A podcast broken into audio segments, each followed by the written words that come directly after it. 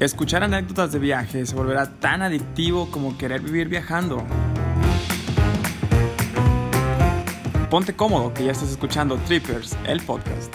Síguenos en Instagram, arroba trippers.podcast.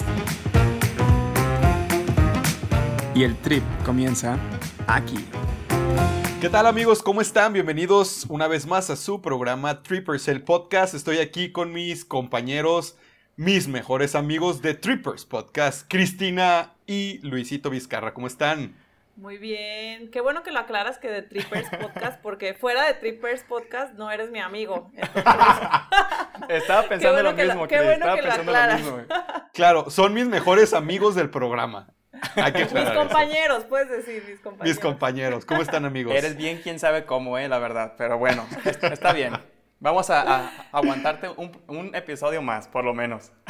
Qué bueno, qué bueno. Quiéranme y, cuídenme, si no, me le voy a la competencia. Ah, ¿verdad, Perry? Ah, Oye, Cris, este, cuéntanos un poquito ahí de lo que pasó en las, en las redes de la dinámica que ahí pusimos de que nos pusieran unos comentarios y todo, a ver qué tal tú que estuviste ahí al pues, pendiente. Eh, como se acuerdan, el episodio anterior se trató de los lugares icónicos en el mundo este, lugares, monumentos. Entonces, por ahí estuvimos en las redes preguntando y este, muchas gracias porque nos compartieron muchas fotos, por ahí las estuvimos subiendo en las historias, este, muchos monumentos icónicos, este, nos ponían cuál sí les gustaba, cuál no. En su mayoría creo que todo todo les ha gustado mucho, e, excepto a la sirena, que ahorita Luis nos va a dar ahí un, un pequeño detalle que, un pequeño detalle que se nos barrió, ¿verdad, Luisito?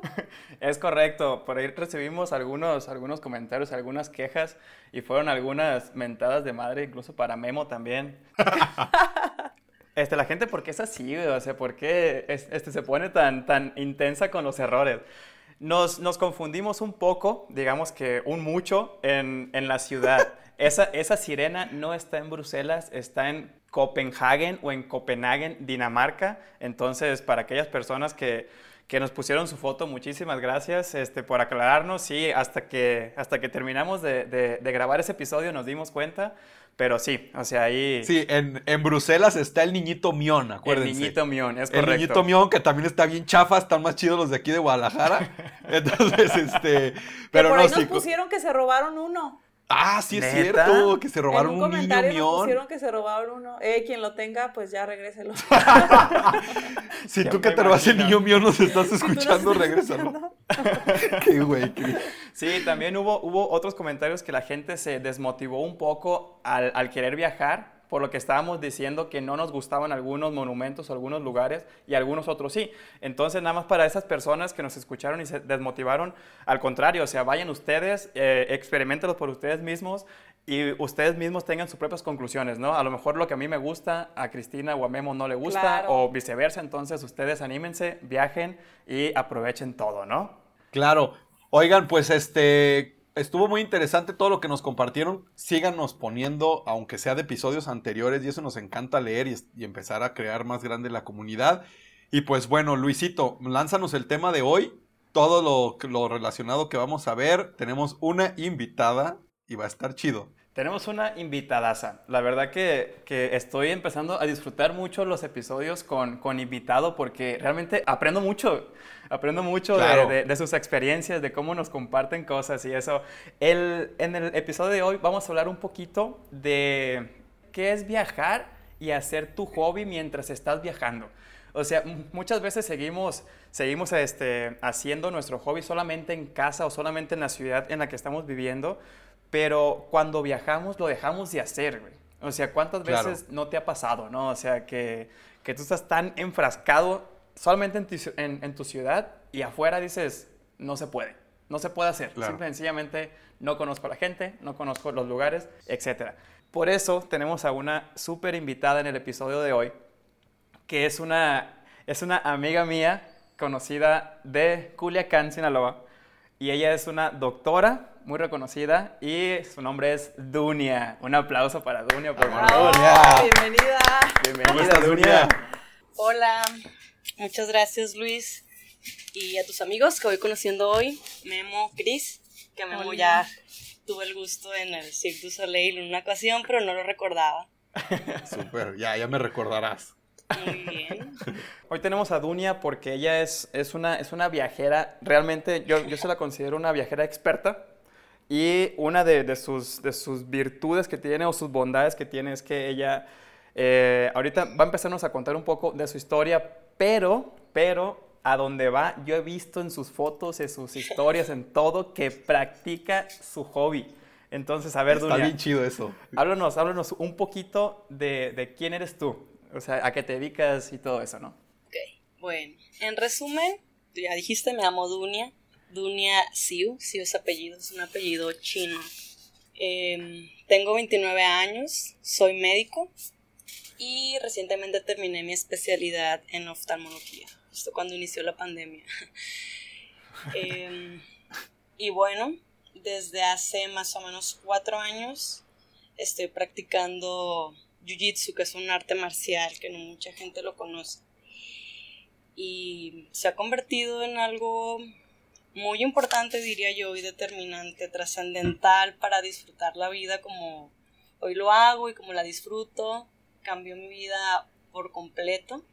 Eh, soy una persona súper atlética, ¿no? Desde chiquita practico, no sé, fui gimnasta siete años y hice de todo. Pero a raíz de que empecé a practicar Jiu-Jitsu, mis viajes empezaron a, a, cambiar de forma que no solamente voy a conocer lugares, sino también voy a conocer gimnasios y gente y ha sido Ah, muy qué padre. Órale, Ay, qué padre. Sí, a grandes rasgos eso. Oye, Dunia, eh, en específico me perdí. ¿Desde cuándo practicas Jiu-Jitsu? ¿Hace cuánto tiempo? ¿Cuatro? Hace cuatro, yo empecé en el 2016. 16. ¿Y por qué llegaste a esa arte marcial y por qué no a, a tenis? Porque no a tenis. Porque Yo tenis no es practic- un arte hice- marcial, güey. Hice tenis. Hice tenis, hice de todo, natación, este, fui al gym, pilates, cositas más delicadas, ¿no? De todo un poco. Y resulta que hubo un tiempo que estaba estudiando yo para mi examen nacional de especialidades, de residencias. Entonces era un poquito estresante porque yo todo el día estudiaba y en la tarde, eh, la verdad que el CrossFit ya no, era como, güey, ya, lo mismo de siempre. Entonces empecé a entrenar box, o sea, no para ser boxeadora, sino como las clases que dan en Para los gyms, sacar tu, ajá, Sí, tu exacto. estrés. Sí. No me subí al ring con nadie. Entonces de, repente lanzan una, de repente lanzan una clase que decía striking. Y yo como, güey, pues algo nuevo, ¿no? Súper bien. Y fui. Y resulta que quien daba la clase era el profesor de Jiu-Jitsu, ¿no? Entonces nos ponía, es cinta negra en taekwondo, entonces nos ponía como a dar patadas, cositas así distintas. Ah, pues muy padre, ¿no? Entonces, de repente, nos empieza a poner una serie de ejercicios que en teoría era un de acondicionamiento físico y todos como, güey, sí, me estoy poniendo bien buena, súper padre. y un día nos dice como, pónganse un kimono, van a entrar a la clase de Jiu-Jitsu. ¿Cómo? ¿Y tú, O un sea, qué, viejón? No, ¿Un qué? como, ¿Un qué? no, Jiu-Jitsu a mí no me gusta porque se ve cero interesante, no me interesa, no, no quiero. Y me dice, es que el último mes tú has estado entrenando Jiu-Jitsu, pero no, no lo sabías. Y yo, ah, Órale. caray, no. De hecho, ya eres cinta. Sí. Así, ¿no? Ajá, entonces nos ponemos ¿Ubicas al un- güey que mataste la clase pasada? No, nos, nos ponemos un kimono, estas chicas y yo, porque la clase era de puras mujeres inicialmente, ¿no? Entonces nos mete a cinco niñas a la clase de Jiu-Jitsu, ¿no? Con muchos más hombres. Y empezamos y fue como, oye, pues no está tan mal, ¿no? Y así me súper enganché. Entonces me dice, ve un documental que se llama Jiu-Jitsu vs. The World. Y lo veo. Órale. Y yo como a la mitad del documental así lo paro y le mando un mensaje y le digo, güey, yo quiero aprender Jiu-Jitsu, enséñame, ¿no? Y ya, Wow. se armó un equipo de Jiu-Jitsu de niñas, eventualmente nos mudamos al equipo de, al oficial y Órale. ahí empezó, ahí empezó todo. Y desde entonces, lugar al que voy, lugar al que yo busco entrenar Jiu-Jitsu. Oye, Dunia, una, una preguntita. Este, en sí, ¿qué es el jiu-jitsu? O sea, ¿cuál es la diferencia entre jiu-jitsu, taekwondo, karate, kung fu? O sea, entre todo ese tipo de artes marciales. Mira, grosso modo las artes marciales se dividen en striking y en grappling. Striking es todo lo que son como golpes tipo karate, taekwondo que son patadas, box que son como otro tipo de, de golpes, ¿no? Ajá. Eh, grappling es como, no sé, lucha grecorromana, jiu-jitsu, entre otros, que es más como contacto cuerpo a cuerpo, pero no son golpes. Por ejemplo, jiu-jitsu se, eh, se trata de controlar y someter a la otra persona, como por ejemplo llaves, ¿no? Las articulaciones, estrangulamientos. Sin embargo, no le estás dando como puñetazos en la cara, no lo estás ah, pateando, nada de eso, ¿no? No hay como golpes con los codos, como es el caso del Muay Thai. Entonces, por eso, o sea, jiu-jitsu en japonés significa arte suave, porque en teoría tú no estás como pegándole al otro. Como muy técnico, ¿no? Es exacto, de hecho el, el, jiu-jitsu le da ventajas a los más pequeños frente a los más grandes. Lo iniciaron practicando los monjes por allá por Nepal, ¿no? En Oriente, eh, para defenderse contra los agresores que ya ves que de repente los asaltaban en el camino, cositas así. Como ellos querían menos violencia y además no, no eran alguien que fueran al gym o hicieran, ¿no? Como no, no eran alguien fuerte. Entonces estaban en desventaja frente a, a, los, no sé, pues a los criminales, a saber. Necesitaban entonces, técnica. Exacto, ellos idearon como una técnica, a lo que yo he leído, para poder defenderse sin necesariamente necesitar mucha fuerza, ¿no? Es más técnico. Se supone que en Jiu-Jitsu tú utilizas los movimientos y la fuerza de otra persona a tu favor. Oye, Dunia, ¿y cuánto tiempo al día o a la semana practicas el, deporte? Para más o menos ahorita irme otra pregunta en término viajero. en término viajero, ok. Pues varía mucho. Mira, yo ahorita te puedo decir que tengo pues ya varios meses sin entrenar por esto de la cuarentena, cerraron todos los gimnasios, pero hubo un tiempo que yo entrenaba todos los, o sea, de lunes a sábado y que yo iba dos veces al día antes de que yo empezara la especialidad. ¿En serio?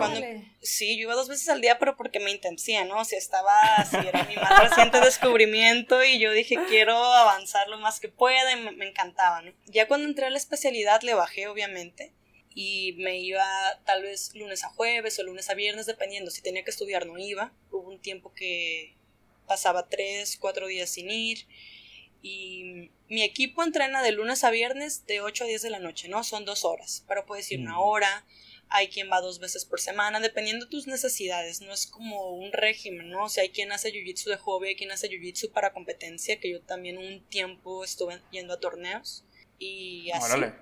Qué padre. Oye, y entonces hubo un momento que bueno, ¿cómo le haces como para llevar esta parte de, de, la carrera, de tu profesión, más los viajes y después para integrar tu hobby? ¿Cómo, cómo logras como llevar todo esto? Que a veces la gente dice, no, pues es que no, no hago nada porque no me alcanza el tiempo. O sea, me queda claro que cuando, sí, me queda claro que cuando algo te apasiona y algo te encanta, le encuentras el tiempo y tanto que lo llevaste a los viajes para poderlo realizar allá, ¿no? Entonces, eso está, la verdad está súper padre. Generalmente yo ponía ese pretexto cuando estudiaba medicina, porque decía, voy a la escuela en la mañana y voy en la tarde y voy al hospital y los sábados no tengo tiempo, entonces... Ni para comer tengo tiempo, me, me, iba al gym de que una hora, ¿no? Pero eh, precisamente por esto yo elegí oftalmología porque para mí se me hacía súper importante, él es como la calidad de vida, ¿no? Fuera del hospital. Entonces, para mí es muy importante estar como en un equilibrio físico, mental, eh, económico, académico, todo, ¿no? Entonces para mí oftalmología era la especialidad ideal porque eh, yo las guardias eran por teléfono, eran por llamado, ¿no? O ah, porque yo consulto sentada, opero sentada, hay relativamente pocas urgencias y dije, bueno, esto me, además que me gusta muchísimo me va a permitir a mí hacer una vida fuera del hospital, ¿no? Entonces yo iba al hospital el primer año de 7 de la mañana a 6 de la tarde, a veces más, y de ahí me iba a entrenar. Y cuando regresaba estudiaba, ¿no? O eh, en ese tiempo muerto de 6 a 8 estudiaba lo que podía. Eventualmente salía más temprano, a veces más tarde, y los fines de semana pues me ponía de que estudiar, si tenía que dar una clase o una conferencia no iba a entrenar. Entonces, unas por otras. Y ya en los viajes, eh, está muy padre porque realmente la comunidad de Jiu-Jitsu, como no es un deporte tan difundido, no es un arte marcial difundido, no, es como que vas a un lugar y no es como el fútbol, vaya, ¿no? Por, dar un ejemplo, que, que, todo mundo, que en todo mundo se conoce el fútbol y cualquier persona lo puede practicar. El Jiu-Jitsu es un un arte marcial que está diseñado para que tú lo dejes, ¿no? Porque como cinta blanca te pasas uno o dos años y todos los días regresas a entrenar y dices, güey, trapearon conmigo el tatami, ¿no? O sea, no pude hacer nada. No pude hacerle nada al cabrón o a la morra con la que me tocó y neta mide 1.50 y yo no pude hacerle nada. Entonces, eh, pues, ¿qué haces? Como que, güey, pues a la chingada me salgo porque estoy harta de no, no sentirme bien, de no sentir que avanzo. Sí, claro, súper frustrante, me imagino, está muy ¿no? padre porque eh, sí, es frustrante O sea, a es muy retador, está súper bien porque te reta como a... Pues a, la mejorar. paciencia, ¿no? Ajá. Exacto, exacto, la paciencia. Entonces hay, hay muchos, hay muchos quotes relacionados con el jiu-jitsu. No sé, uno de ellos es como, no, pues el jiu-jitsu eh, es estar confortable en una situación eh, incómoda, ¿no? Entonces, pues, por supuesto que necesitas mucha paciencia para encontrar un lugar cuando otra persona te está aplastando, que mide, que pesa tal vez el doble que tú. Entonces, para tú poder hacerle algo con técnica, porque evidentemente con fuerza no vas a poder. Claro. Y entonces, e- e- esa es una, ¿no? Tú te vas de viaje y contactas a alguien ahora con el internet, pues súper fácil, hay aplicaciones de, de- de gente en Jiu-Jitsu. Eh, un amigo mío hizo como una red social de Jiu-Jitsu que está Un en Tinder de. Jiu-Jitsu. De hecho, le dijimos así como que, güey, ¿por qué pones un... ¿Por qué vas a poner tu estatus así de single o, ¿no? Como en a relationship en, en tu red social de. Jiu-Jitsu? Lo quitó, ¿no? Pero bueno. Tú puedes encontrar. Jiu-Jitsu en cualquier parte del mundo. Entonces yo he hecho Jiu-Jitsu en mi ciudad, en, en distintas partes de México, en otros países, y ha sido súper padre, ¿no? Porque a pesar de que no conozco a las personas antes de, de ese día, es como un... Se presentan y I feel you. ¿no? Es como hermanos porque Claro. ya pasaron por ahí. Es un estilo de vida, o sea, no es como ir al gym, ¿no? Que cualquier persona puede ir al gym, mi papá puede ir al gym, mi hermano puede ir al gym, pero una persona que hace jiu-jitsu y que ya ha estado practicando, eh, no sé, compar- comparten como algo más allá del entrenamiento, porque es, un- es una relación que se hace súper íntima, la verdad. ¿A cuáles países has ido específicamente para practicar Jiu-Jitsu? De los que te acuerdes, pues. No, fíjate, viajes para entrenar jiu-jitsu solamente he hecho dos, pero viajes con otra intención en los que he practicado jiu-jitsu son más.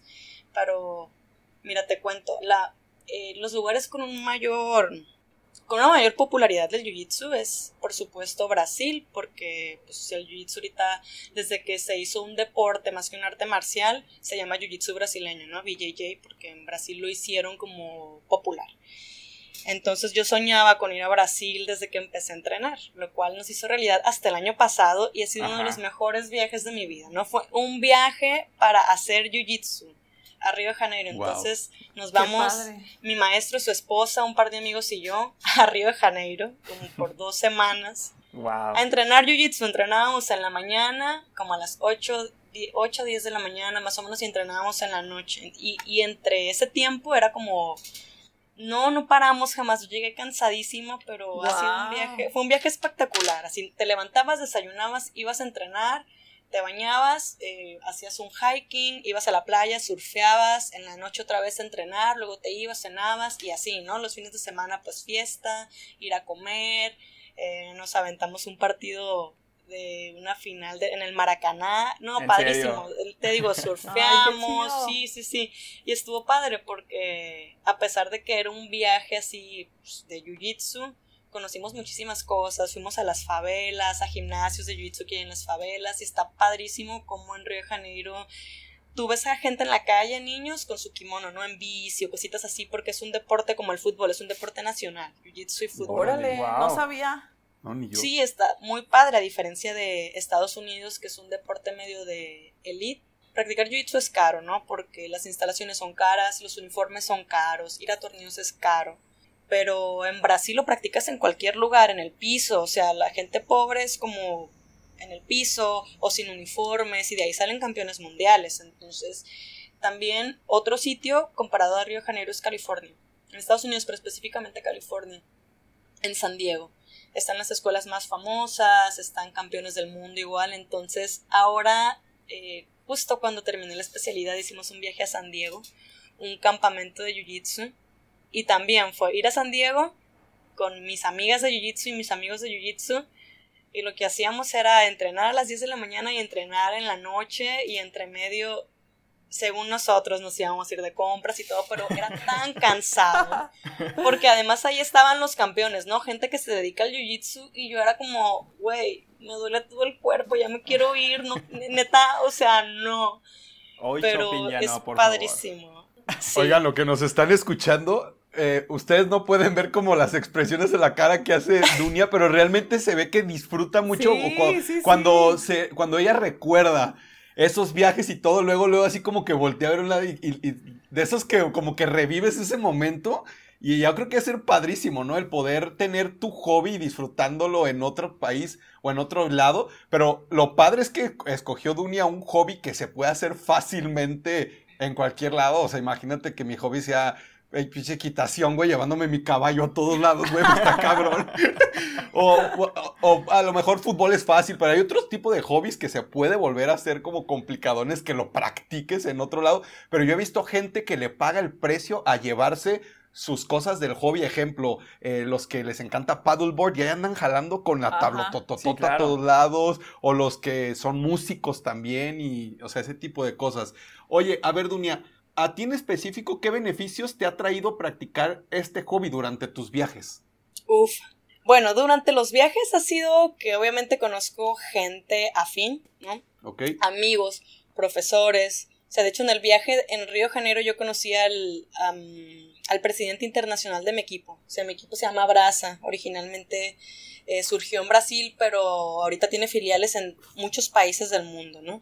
Entonces conocí a él, que es campeón del mundo, o sea, yo le puedo mandar WhatsApp, y es un señor, ¿no? Entonces conocí también otro campeón del mundo acá en, en California, otra vez en Chicago, y una vez estaba en Roma. Yo cuando viajo así como transatlánticos o cositas así de trabajo no me llevo mochilas muy pesadas, ¿verdad? Porque que se pierde, ya sabes, los problemas de siempre se pierden, no te cobran mucho dinero, etcétera. Entonces yo viajo con backpacks. Y un problema es que el kimono pesa de 2 a 3 kilos. El, un kimono Entonces hace, hace bulto, pesa.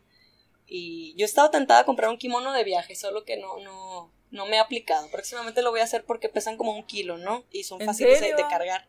Sí, entonces tú puedes llevarte que unas mallas o algo para hacer una modalidad sin kimono, o incluso en los gimnasios a veces te rentan o te prestan kimonos.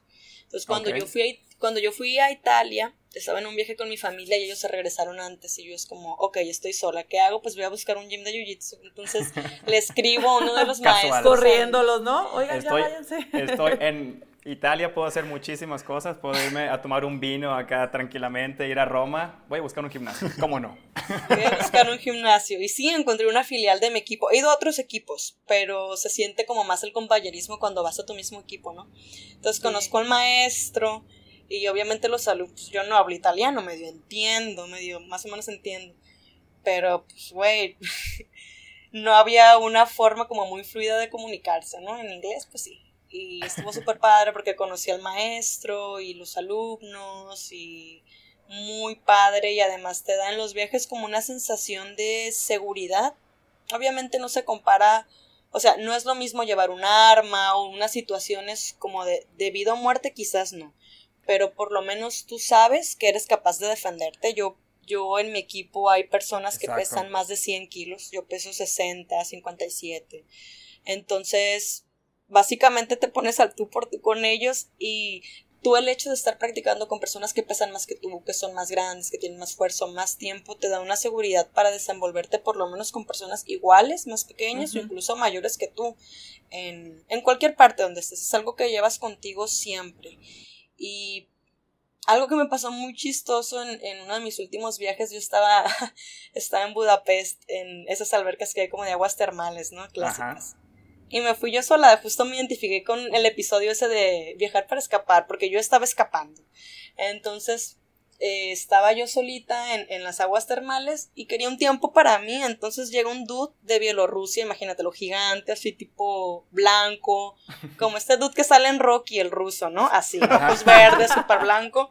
Entonces llega, se me acerca y empieza a hablar en un inglés muy extraño, así medio mucho, así soviético. Y me dice así como que, oh, you very fitness, very fitness. Y yo así como, sí, güey, es que, o sea, practico jiu-jitsu. Y el vato, ah, sí, sí, sí, yo voy al gym, me decía. Y, me, me, señalaba así como su gato, ¿no? I'm very strong, very strong. Y yo, ah, Simón. Entonces seguía terco, como que, pero sé que tú haces, very fitness, very fitness. Y yo, güey, pues ya te dije que hago jiu-jitsu, soy cinturón morado jiu-jitsu. Ah, pero, pero te voy a partir tu madre si no te vas. Pero es que el, eh, el dude no me entendía. Entonces llegó un punto que yo me desesperé y así como que, ay, este cabrón. Entonces le digo, güey, jiu-jitsu. Y le tomo la muñeca y le hago como un simulacro de una. Vámonos. Y le hago como un simulacro de llave, pero neta, o sea, no le hice daño, ¿no? Solamente fue como una. Un, no sé, un setting, ¿no? De la llave. Entonces le digo, jiu-jitsu, güey. Y le agarro la muñeca y me dice, ¡Ah! No, y se me queda viendo y me dice, very dangerous, very dangerous, ¿no? y yo así como muerto de risa y yo, sí, güey, very dangerous, como ya déjame en paz, ¿no? Entonces, castroso, cabrón. Eh, en ese momento fue como un ejemplo muy claro que dije como, wow, o sea, neta este dude solamente como con un sometimiento a algo tan accesible como su mano, tú puedes someterlo. Sí, exacto. Si no someterlo, por lo menos eh, esa persona sabe que, que sabe que no puede cruzar cierta línea, a lo mejor. sabe que tú eres capaz de defenderte. Sí, claro, o sea, esa, esa, parte de la defensa personal que estabas hablando es bien importante. O sea, no sé si, si, si, tú como, como chava, pues, que hayas estado caminando sola en, en, tu ciudad o en otros países, te hayas sentido alguna vez como con esa incertidumbre, pero ahorita que ya que, que sabes que simple y, sencillamente con, una, con un sometimiento en una mano puedes ocasionar daño a una persona, yo creo que te da mucha seguridad, ¿no? Pues defenderte, o sea, creo que sería algo que, o sea, qué padre que lo tienes como hobby, pero creo que aparte todos, todas o todos deberíamos también saber como cuestiones básicas como de defensa personal y todo eso. Entonces yo creo que te da como esa doble seguridad, ¿no? Claro, sí, sí, sí, o sea, es como un deporte que te ayuda a mantenerte en forma física, además te ayuda muchísimo, a mí por lo menos me ha ayudado mucho emocionalmente, a tener paciencia, a frustrarme menos, em, obviamente te da muchísima seguridad y pues bueno, los beneficios de hacer amigos, conocer a una comunidad totalmente distinto a lo que estás acostumbrado, porque o sea, la medicina es un estilo de vida, el jiu es otro estilo de vida y a mí me encanta y por eso a donde voy yo quiero conocer gente que hace jiu-jitsu. Entonces, este, sobre lo que comentabas hace ratito, yo te iba a preguntar, eh, cuando planeas un viaje, entonces hay veces que ya llevas en mente como alguna academia o algún lugar para entrenar, y quizá en los lugares que dices que son como muy icónicos o que son como lugares donde se especializa en esta parte, y hay veces que no, que nada más vas a un destino y te vas preparada por si sale la oportunidad de, de poder practicarlo, ¿no? Exacto, o sea, hay veces que sí. Yo desde antes de partir a un lugar, si sé específicamente dónde voy a estar, me pongo a buscar previamente. Digo, bueno, quiero ir a esta academia, mando alguna solicitud, pregunto si mm. me van a cobrar, etc. Y ha, habido otras ocasiones en las que ya estando ahí es como que, chingas madre, voy a ir a entrenar y me pongo a buscar y resulta que hay una academia a tres cuadras, ¿no?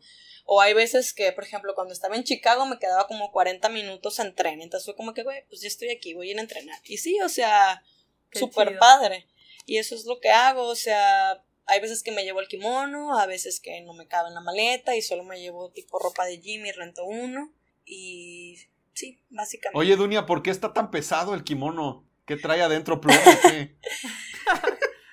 bueno, es que si alguna vez llegas a, entrenar jiu-jitsu te vas a dar cuenta que no es como el karate que las personas generalmente no, no, te jalan ni te tocan, ¿no? O sea, las otras artes marciales que usan kimono es solo patadas, como golpes con los brazos. El jiu-jitsu usas mucho las manos, algo que se llama grip, ¿no? Así. Entonces tú jalas la solapa de una persona, le jalas el saco o el pantalón, te ah, agarras de ahí. Entonces tiene que ser un material fuerte. Es un material Tiene que ser un material muy fuerte y es pesado. Ajá, específicamente el, el saco es como muy pesado porque si no se te rompería los agarres son muy fuertes. Ya, ah, con razón. Es por, es por, sí, me llamó la atención que fuera 3 kilos.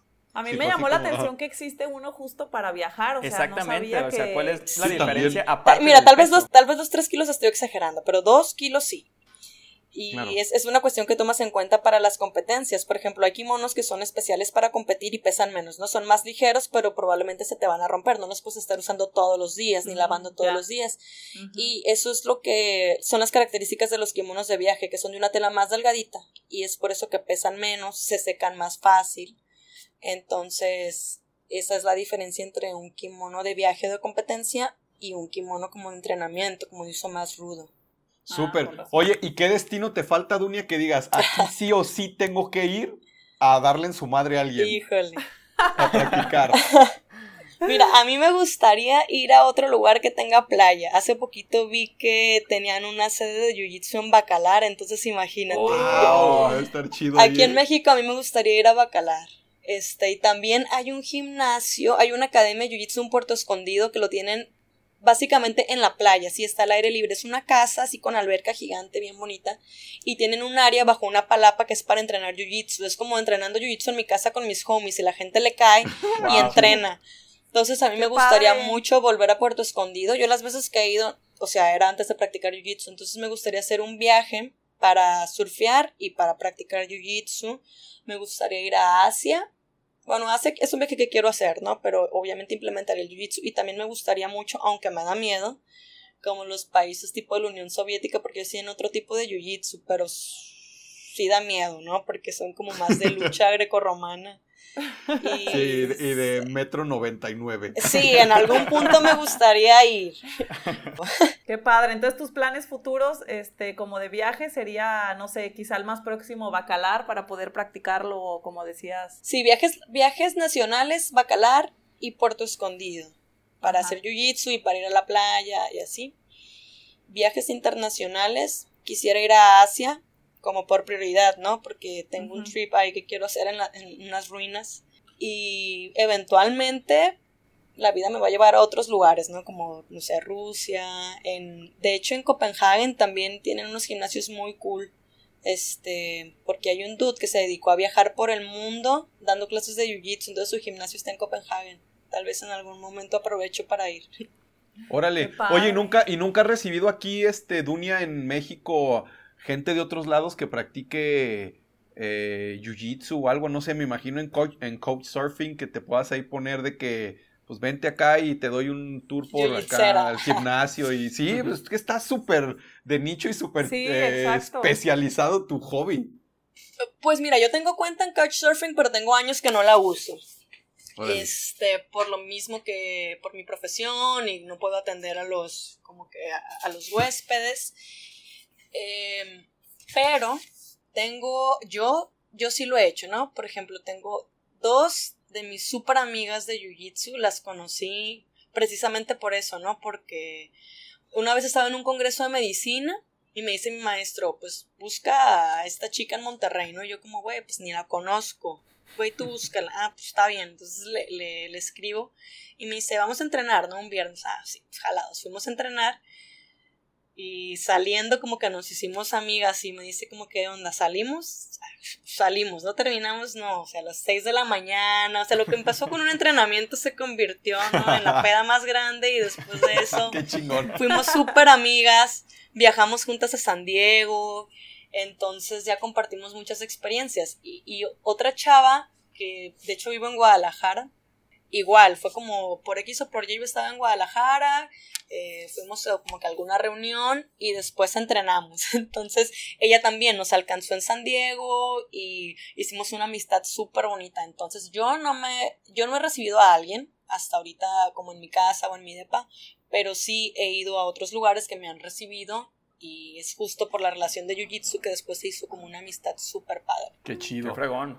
oigan amigos, ¿ustedes tienen algún otro así caso de, de hobby como Dunia? Algo, no sé, que les haya tocado escuchar. obviamente desde surf sí, sí tengo, digo, yo cuando viví en la playa, pues mucha gente me tocó conocer, pero no sé si ustedes otro tipo así de hobby tan específico o realmente no les tocó nunca. Pues mira, este, que me hayan comentado a mí de algún hobby en particular, no lo recuerdo, pero yo, por ejemplo, antes viajaba y hacía mi hobby que era, que era la, bici de montaña. O sea, entonces ah, este, viajaba sin bicicleta, obviamente, güey, pero cuando llegaba ya podía rentar, o los amigos que, que, sabían que me gustaba la bicicleta de montaña, me rentaban una o me acompañaban a rentar una y nos íbamos juntos a las montañas, ¿no? O sea, en, en bicicleta. Entonces, era, era parte del viaje. Yo no hacía viajes para, para subir montañas, ¿no? Como, como Dunia. Claro. Pero, pero por lo pronto, pero por lo menos te digo, hacía, hacía ese hobby que me gustaba aquí en Guadalajara. Ya no lo puedo hacer, desgraciadamente pero, pero sí, sí, este, antes hacía eso. No sé tú, Cris. Qué padre. Pues no, que se me venga ahorita a la mente, no. Bueno, se me viene a la mente este un hobby, pero no es, o sea, deportivo, es la música. Este, sí conozco varias personas que su hobby es la música, entonces literal eh, buscan a la banda que les gusta y la siguen a donde sea, ¿no? Al, país que sea, a la ciudad que sea, o cada que van a un viaje, que eso sí lo he hecho yo, este, mi cuñado Galle también, que le mando un saludo si nos está escuchando, a donde va siempre es meterse a ver si hay algún festival, este, en cualquier lugar al que va se va a presentar alguien de cualquier tipo de música, este, para en ese lugar donde va siempre tenga que estar la música, pues a pesar de que vaya como a conocer el lugar, siempre es a ver si va a haber algún festival, algún evento, algún concierto o algo, y eso yo sí lo he hecho también y pues está súper padre, digo, también es un hobby este, que a donde vayas ¿eh? de viaje lo buscas, ajá. Sí, fíjense que ahorita que me estaba poniendo a pensar, o sea, claro que todo el mundo tenemos un hobby y los que no, pues es tiempo como de, pues como Dunia, ¿no? Que también probó uno y mil y otros miles de hobbies hasta que dio con este.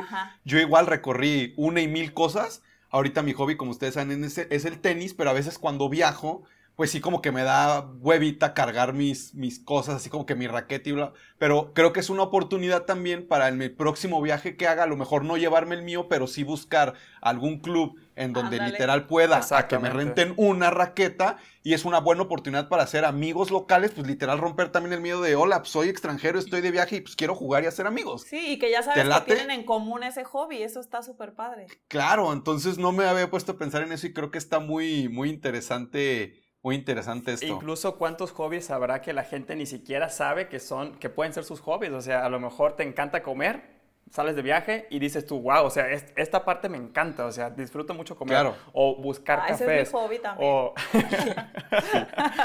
o no sé, o sea, puede haber muchísimos hobbies. A, lo mejor observar aves, güey, no sé. Eso, eso sí, sí, sí me han dicho algunos amigos que les gusta observar aves. A mí, la verdad, yo no le encuentro el placer a observar aves nada más, pero, pero hay gente que le gusta, ¿no? Tuve un tiempo que ahora que recuerdo mi hobby fue eh, tomar fotografía. Me encantaba la fotografía, pero de con cámaras de las grandototas, con lentes y todo. Y, me encantó muchísimo tiempo hacer ese tipo de viajes.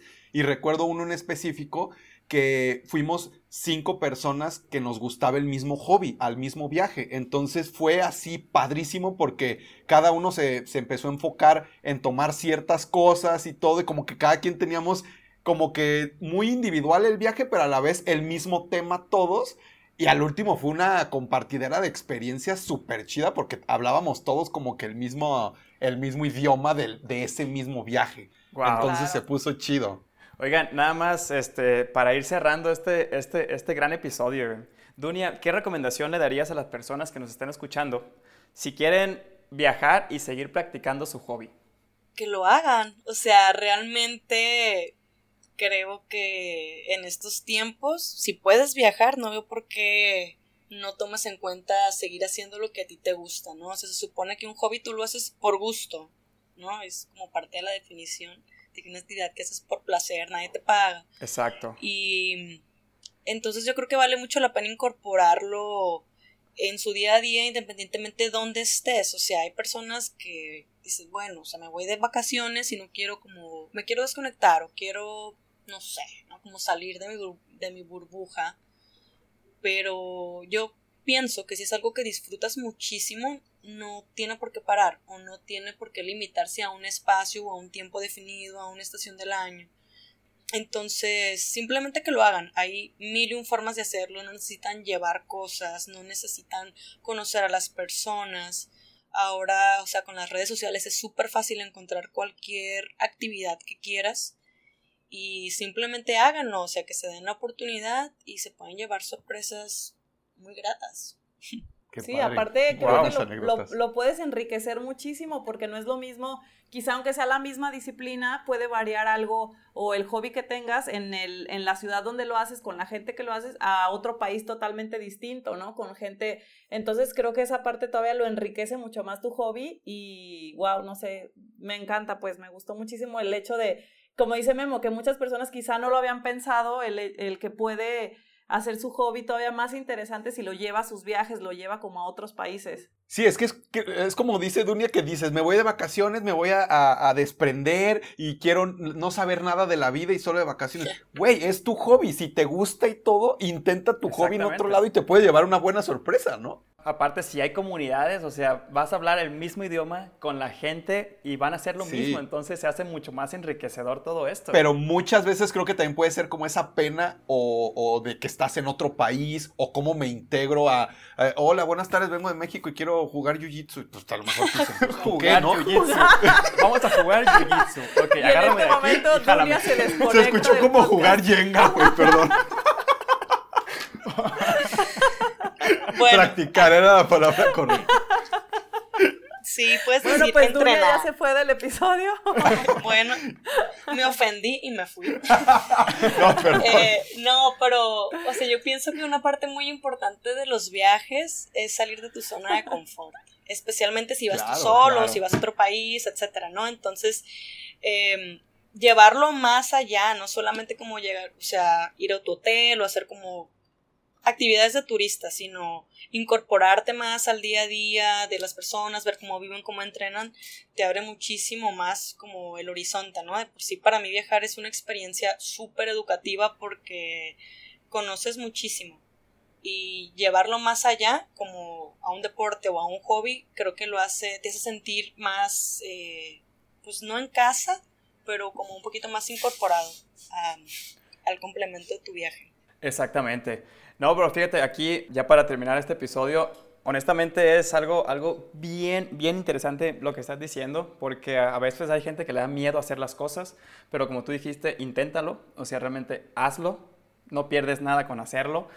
No necesitas llevar cosas, o sea, puedes ir allá a buscarlo, rentarlo, encontrarte con gente que te lo preste. Como dijo Memo hace ratito, de irse a un club y rentar las cosas. Yo rentaba la bicicleta. Este, entonces, inténtenlo hacerlo, no se van a perder de muchas cosas, lo, peor que puede pasar es que generen comunidad y que, que conozcan a, grandes personas, ¿no? Como Dunia se pegó una borrachera en Monterrey que, conoció a una de sus mejores amigas. Entonces, yo antes de, finalizar este, este episodio, quiero hacerle una pregunta a la gente que nos está escuchando. ¿Qué creen que pasó con el güero de, de Bielorrusia?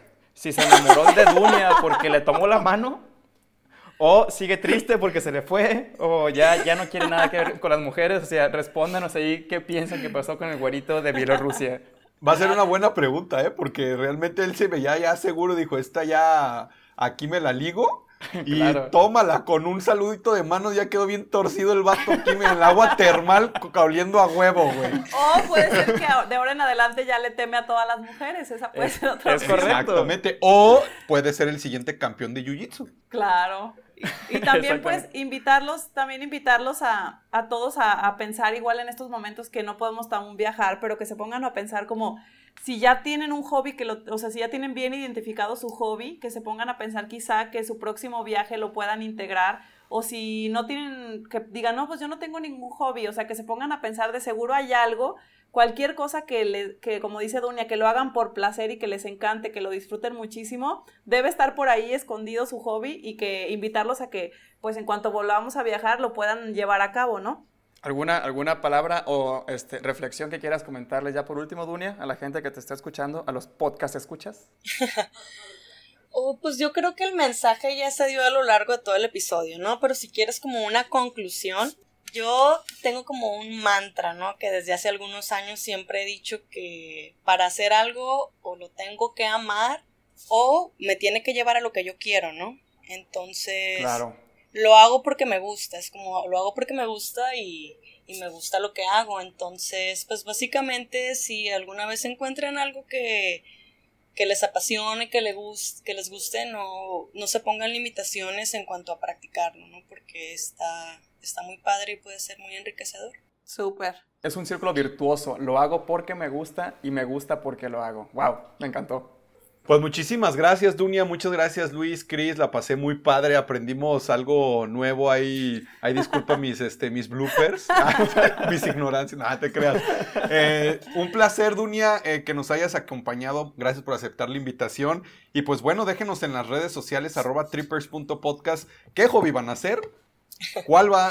Ahora a lo mejor es en esta cuarentena ya tienen un nuevo hobby. Pónganse a investigar en qué país es donde se lleva muy bien ese hobby y pues a practicarlo. Sí, o si ya lo tienen y así como Dunia ya lo practican también para saber este, qué cositas y en qué países y todo eso nos va enriqueciendo a todos. Perfecto, pues muchas gracias de nuevo, arroba trippers.podcast en Instagram y nos escuchamos el próximo jueves. Súper. Cuídense amigos. Hasta luego. Chao. bye. bye.